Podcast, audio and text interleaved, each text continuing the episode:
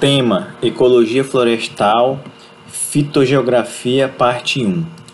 Fitogeografia é o estudo da distribuição geográfica dos vegetais e dos fatores históricos e biológicos que a determinaram. Classificação do projeto Radam Brasil. Na década de 1970, o grupo de fitogeógrafos do projeto Radam, posteriormente estendido para todo o país com o nome de Projeto Radam Brasil, encarregado de equacionar o mapeamento da vegetação amazônica e parte da nordestina, criou uma classificação fitogeográfica baseada em Ellenberg e Miller de Bois, em 1967. Ao longo de 10 anos, as várias tentativas de classificação da vegetação brasileira sofreram alterações que culminaram com a apresentação da obra Fitogeografia Brasileira, classificação fisionômico-ecológica da vegetação neotropical, ah, conforme a seguir. 1. Um, região fitoecológica da savana, que é o Cerrado e Campos Gerais. 2. Região fitoecológica da estepe, que é a Caatinga e Campanha Gaúcha. 3. Região fitoecológica da savana estépica, que é os campos de Roraima e Chacoenho. 4. Região fitoecológica da vegetação lenhosa oligotrófica dos pântanos e das acumulações arenosas, que é a campinarana.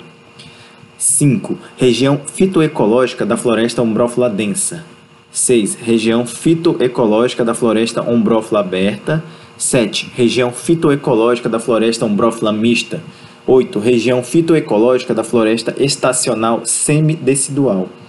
9. Região fitoecológica da floresta estacional decidual. 10. Área das formações pioneiras, formações edáficas. A 11. Áreas de tensão ecológicas, os contatos com regiões. 12. Refúgios ecológicos e 13. Disjunções ecológicas. Esta divisão visava, acima de tudo, a uma classificação universalizada do sistema fitogeográfico brasileiro. Observação: correlação climática, em foi o primeiro a relacionar as formações como o clima biocoros. O mesmo autor propôs, ainda no mesmo ano, seis categorias para analisar a fisionomia da vegetação: tamanho, função, tamanho da folha, textura da folha e cobertura.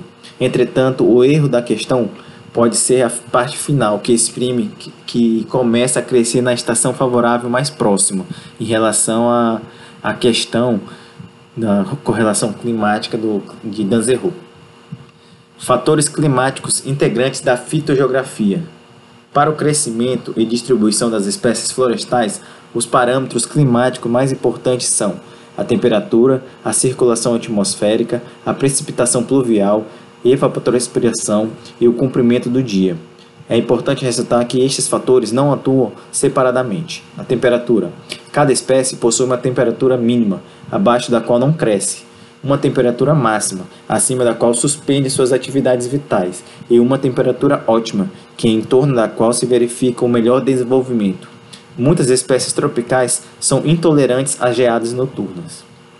Os seguintes parâmetros são importantes para entendermos a distribuição das espécies florestais: temperatura média anual, temperatura média mensal, flutuações das temperaturas médias mensais e flutuações das temperaturas médias diárias. Em geral, quanto mais próximo da região equatorial, menor será a amplitude térmica anual, ou seja, a variação da temperatura média mensal durante o ano. Consequentemente, nessas regiões, as diferenças entre as temperaturas durante o verão e durante o inverno são pequenas. Entretanto, em certas regiões tropicais e subtropicais, uma elevada amplitude térmica pode ocorrer em função da continentalidade, altitude e da baixa umidade do ar. A cada 100 metros no aumento da altitude, ocorre uma redução de 0,5 graus quando o ar está úmido e de 1 grau centígrados quando o ar está seco. Nas regiões temperadas e subtropicais existe maior amplitude térmica anual e as estações climáticas são mais bem definidas. Circulação do ar são os ventos. A movimentação do ar ocorre devido à distribuição desigual da energia solar na superfície da Terra em função da forma esférica da Terra faz com que os feixes de luz incidam em ângulos diferentes. A distribuição de terras e água, que aquecem de forma desigual, que é o calor específico. Movimento de rotação, dia e noite. Eixo inclinado da Terra e movimento de translação, que são a causa das estações do ano. Cadeias de montanha, que são os ob obstáculos à movimentação do ar. A região equatorial é a região na superfície terrestre que mais recebe radiação solar durante o ano. A radiação solar provoca o aquecimento do ar, forçando uma movimentação ascendente, criando uma zona de baixa pressão, conhecida como zona de convergência intertropical. Quando o ar úmido sobe, ocorre o resfriamento e a precipitação da umidade na forma de chuva. A elevada temperatura e precipitação irá proporcionar as condições ambientais para a ocorrência de florestas ombrófilas densas. Após o movimento ascendente, o ar quente e úmido perde a umidade e se torna seco e frio. Este ar seco faz o movimento descendente, criando uma região de alta pressão. As regiões no globo onde isto ocorre são caracterizadas pela baixa umidade, favorecendo a ocorrência de um cinturão de desertos ao longo do globo. Na América do Sul não ocorre a formação do cinturão de desertos, pois a área de baixa pressão é deslocada para a região do semiárido nordestino, Caatinga, devido à força que o fenômeno é, ZCIT ocorre na Amazônia, que é a ZCIT, a Zona de Convergência Intertropical. Precipitação pluviométrica. Nas regiões tropicais, e subtropicais, o total de precipitação anual e a distribuição das chuvas apresentam grandes diferenças. A precipitação pluviométrica é fortemente influenciada pela orografia e pela continentalidade. Um exemplo clássico de como esses fatores afetam as formações florestais é a ocorrência de cerrado em Brasília e de floresta umbrófila densa no Rio de Janeiro. As duas regiões apresentam elevada precipitação média anual. Entretanto, no Rio de Janeiro, que é 1.100 milímetros, as chuvas são bem distribuídas durante o ano inteiro, e em Brasília, que é 1.500 milímetros, existe um período seco e chuvoso bem definido. Um outro exemplo interessante da influência da precipitação pluviométrica sobre a vegetação é a falha de ocorrência de floresta umbrófila densa na região do Cabo Frio, Rio de Janeiro. A Mata Atlântica, senso estricto, ocorre ao longo de uma estreita faixa costeira, desde o nordeste até o sul do Brasil.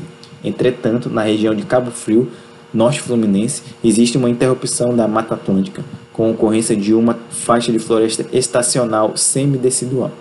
Esta região apresenta as águas do oceano mais frias, daí o nome Cabo Frio, devido a fenômeno, de ressurgência de uma corrente marinha finda da Antártida. Este resfriamento das águas irá causar uma menor evaporação das águas do oceano, tornando a região mais seca. Classificação do clima. A classificação climática de Köppen é um dos sistemas mais utilizados no mundo. Foi desenvolvido por Vladimir Köppen, um climatologista alemão, por volta de 1900. Este sistema se baseia no conceito de que a vegetação nativa é a melhor expressão do clima. Portanto, os limites das zonas climáticas foi definida utilizando informações sobre a vegetação. Esta classificação combina médias anuais e mensais de temperatura e precipitação, assim como a sazonalidade da precipitação. O esquema de classificação climática de Köppen divide o clima em cinco grupos principais e vários outros subgrupos. Cada tipo de clima em particular é representado por dois, duas a quatro letras. Os grandes grupos climáticos A, que é o clima tropical, é, acontece como clima megatérmicos, temperatura média do mês mais frio do ano maior que 18 graus Celsius, estação invernosa ausente, forte precipitação anual, superior à evapotranspiração. O B, que é o clima árido, são os climas secos, precipitação inferior a 500 milímetros, evapotranspiração potencial anual superior à precipitação anual. Não existe cursos d'água permanentes. C, que é o clima temperado ou temperado quente, Clima mesotérmico, temperatura média dos três meses mais frios compreendidas entre 3 graus e 18 graus Celsius. Temperatura média do, do mês mais quente, maior que 10 graus Celsius. Estações de verão e inverno bem definidas. D. Clima continental ou temperado frio. É o clima microtérmico, Temperatura média no mês mais frio é menos 3 graus Celsius. Temperatura média no mês mais quente, maior que 10 graus Celsius.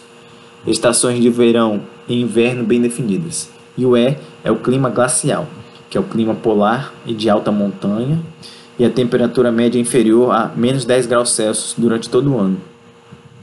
Fatores edáficos. Introdução. As florestas tropicais úmidas apresentam uma diversidade de plantas surpreendente, com um padrão de distribuição espacial influenciada pelos fatores bióticos e abióticos do meio. Dentre os fatores abióticos, o ambiente edáfico é essencial para garantir o estabelecimento da floresta, pois além de suporte físico, garante através do ciclo hidrológico e dos processos biológicos e bioquímicos o fluxo de água, nutriente e energia, permitindo o estabelecimento de relações ecológicas diversas, importantes para a diversidade da vida macro e microscópica do ecossistema. Dentre os principais fatores edáficos que interferem na distribuição de espécies arbóreas, podemos considerar sua textura, estrutura, composição química, grau de acidez e alcalinidade e capacidade de retenção de águas e nutrientes. Como regra geral, espécies florestais podem crescer melhor em solos úmidos, com uma boa aeração e ricos em nutrientes. Influência dos fatores edáficos na distribuição e desenvolvimento de espécies florestais. Fertilidade.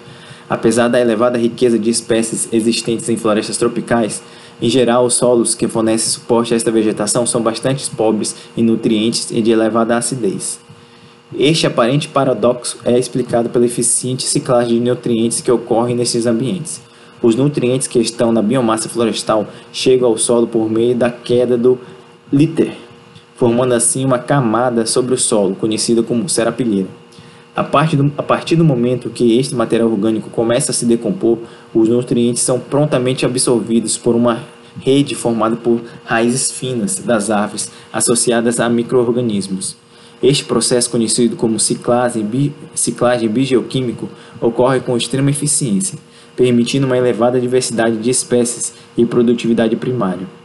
Como já observado por Kimis, o baixo estoque de nutrientes altamente circulantes no ecossistema tem maior capacidade de sustentar a alta diversidade de que grande estoque de nutrientes pouco circulantes. Ecologia florestal, fitogeografia parte 2. Vários estudos têm demonstrado que a diversidade de espécies está negativamente correlacionada com a fertilidade do solo, em particular com a disponibilidade do fósforo no solo. Esta relação tem sido explicada em função ao aumento da competição exercida pelas espécies exigentes em fertilidade em relação às demais. Textura e estrutura. O crescimento e a distribuição de espécies arbóreas são fortemente influenciados pela estrutura e textura do solo. São poucas espécies que conseguem se desenvolver em solos compactados. A compactação do solo pode ocorrer devido às várias atividades antrópicas. Além disso, em ambientes cujos solos se encontram compactados, o processo de sucessão ocorre de forma extremamente lenta. A importância da textura e a estrutura do solo está relacionada com a porosidade do solo. Por sua vez, o tamanho e a distribuição dos poros são importantes, pois determinam a capacidade de retenção de água do solo, as taxas de filtração e a drenagem e a aeração. Tudo isso com forte efeito sobre o desenvolvimento e a distribuição de plantas. A textura refere-se à proporção de argila, silt e areia presentes na camada do solo. Solos arenosos apresentam uma melhor drenagem e menos nutrientes, devido à alta taxa de lixiviação. Por outro lado, solos ricos em argila podem apresentar problemas de drenagem. A estrutura refere-se ao arranjo, orientação e organização das partículas do solo tipos agregados primáticos, laminares, colunares, granulares e em bloco. O espaço total de poros varia de 35% para solos pobremente agregados a 65% para solos bem agregados. Umidade. A produtividade primária de um ecossistema florestal depende da disponibilidade de águas para as plantas. Por isso, a capacidade de retenção de água pode ser considerada como um indicador da qualidade do solo. Vegetação com alta densidade só pode ser encontrada em locais onde as propriedades do solo permitam que uma grande proporção da chuva seja retida e disponível para as plantas. A incorporação de algum material orgânico no solo pode exercer um papel positivo no balanço de água no solo, materiais ricos em compostos de carbono podem aumentar os níveis de fertilidade, estimular a formação de agregados no solo, aumentar a permeabilidade hidráulica e a capacidade de retenção de água. As mudanças microclimáticas, devido à formação de clareiras, também podem afetar a umidade disponível no solo. Quando há a formação de uma clareira, o solo irá se tornar mais seco devido ao aumento da evaporação. Já as camadas mais profundas irão ficar mais úmidas do que na floresta, devido à menor transpiração que ocorre nas clareiras. Estas mudanças nas condições de umidade do solo são cruciais para o desenvolvimento da regeneração da floresta, sendo fortemente associada com a presença e o tamanho das clareiras.